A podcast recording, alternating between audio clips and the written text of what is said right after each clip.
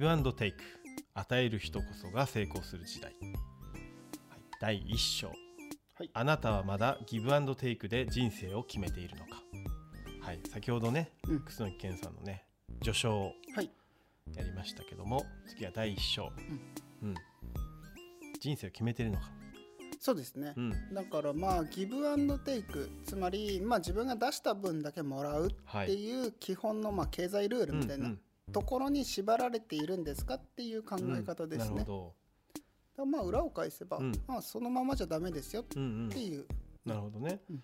でも今さ経済ルールって言ったけど、はい。まあ資本主義がさ、うん。まさにそのルールをさ、はい、まあ、ベースにしてるじゃないですか、もう経済ルールもう資本主義以前からかもしれないですけど、まあ物々交換の時代も、はい。うん。これを渡すからうん。これをください、まあそうだよね、うん。経済ってそうだもんね。そう。経済って基本そう、ねのはず交換価値のねそう。中にあるからね、まあ、商売とか商取引が出てきた時点で、えー、と同じ価値のものを、うん。えー、とお互いにとって価値のあるように交換しましょうっていう,、はい。っていうことをずっとやっているから、それがギブアンドテイクで存在すると。なるほどね。うん。でそれに対してこの本はいやギブアンドテイクじゃなくてもうアンドテイクの部分外して、ギブでうん。いこうっていう考え方ですね。なるほど、なんででしょえっ、とですねう、うん、ギブだけでいい一番の理由は、はい。最も成功する人がギバー。まあこの前のところで話をしましたけれども、パフォーマンスが最も高いのがギバーですよという話をしました。で実際にこれ調査結果で出てるんですけれども、うん。それと同時に、えーパフォーマンスが最も低いのもギバーなんですよ、うなるほど。両極端。トップと最下位がギバーなのね。そうです、うんなので、えーとギバーになったらそのまま自動的に成功するっていう話ではないんですよ、うん。0か100かだね。そうです。分かれ道があるんだね。そうなんですよ、うん。だからテイカーかマッチャーにいればそこそこの成功はずっとできる。なるほど。うん。うんだけれどもギバーになることでより長はい。く安定的に、えー、と力強く成功できる、ギャンブルに近いですねそうギャンブルなんですよね、うん。リスクを冒したくないならマッチャーが定価になって。うん。うん。でただこのリスクっていうものがどういうものか分かっていれば、うん。例えばサイコロを振るようなリスクだったらやらない方がマシじゃないですか。ね。うん。ただ正しい方法が存在するのであれば、はい。挑戦すべきだと思うんですよね、うん。つまりこういうこのサイコロを使えば絶対に1が出ますよ。はい。って分かってるんだったら、そのサイコロを手に入れればいいはい。そう考え方ですね。で、えーっとですね、まあ単純にどれぐらい、えーっと悪い方で言うと、はい。定価に比べて収入が14%低いとか、ほうほうそういう統計が出てるんだ。うん。あの個人情報の詐欺被害者になるリスクが 2倍とか、それもなんか単純にお人よしとか。あ、そうそうそう。うそいう感じだね。そうですなんかうん。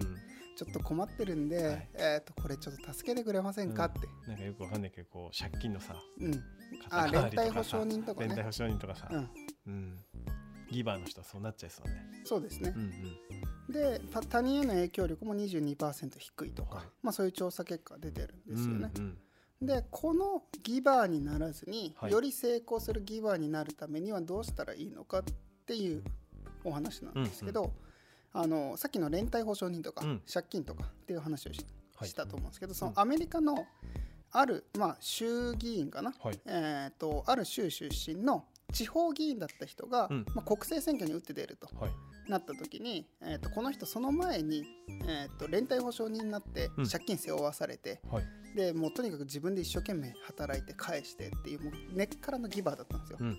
でこのギバーが何したかっていうとやっと国政選挙上院議員になれそうっていうギリギリまで行ったところで自分からその選挙降りたんですよ。はい。で降りて対立候補を応援に回ったんですよ。うん急に？あ急に。うん。何があったんだそうやばいじゃないですか。うん。でそれでもちろんその人は落選するし、うん。対立候補だった人は、えー当選するんですよね。はい。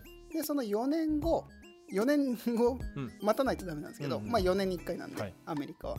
で4年後にまた、えー、と立候補して、うん。でそうすると敵だった人が応援に回ってくれたんですよ。はいはい。ね、でこの応援に回ってくれた。でこの2人の関係何かっていうとその4年前のもともとの国政選挙の時にあのもう1人別のやつがいたんですよ。うん。でこの現職議員がいて、はい。この現職議員がめちゃめちゃ悪どい政治家だったと。でこいつを倒さなきゃいけないんだけれううんども、えーとまあ、この主人公はうん。結局自分だけじゃ倒せないと。はい。でこの自分の票を全部もう一人の対立候補に回せば、うん。現職を倒せるって計算したんですよ、うんだからもう自分に投票しないでください。って、うん。自分の応援してくれてる人たちに言って、この人に投票してくださいって全票を回したんですよね。はい。で回した結果その悪どい政治家が現職議員を現職議員が倒して、はい。で、えーとまあ、対立候補だった、うん。ある意味同志をはい。当選させれたんですね。なるほど。でこの6年後6年経ってやっと当選するんですよね、はいでその上院議員から、まあ、周りの人に対してもう公平にギブしていく姿うん。っていうものをみんな見てるので、はい。どんどんどんどん仲間が増えていくんですよね、うんうんで最終的にこの人大統領にまでなるんですけどあのリンカーンなんですよ。ーあリンカーンがそうだったの？そう。でもリンカーンは根っからのギバーで有名でど。そうなんだ。あの初めて内閣に入る、まあ、うん。日本でいうと、まあ、うん大統領になってはい。組閣するタイミングで、うん。あの敵のある人間ばっか入れてるんですよ、うんうんうんあの仲のいい人を入れるんじゃなくて、はいはい。とにかく政治の歴が長くて、うん。経験豊富でもう技術もあって知識もある強い人たちを入れたんですよね、うん。もう内閣を強くするために、はい。でも自分がペーペーじゃないですかこの時まだ、はい。うん。なのでめちゃめちゃやりづらかったんだけれども最終的にはうん。政府としてすごい成果を出したのがリンカーなるほど。ンですよと。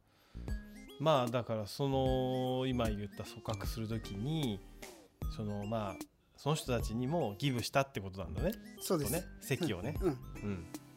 そうなんですよ。だからもともと大統領候補で争った。はい。お互いにもうんうんう潰し合った中、そういう人もそう。入れてはい。なるほどね。だからこういうところでいればきっと、あの価値を発揮できるって考えて、うんうん。なるほど。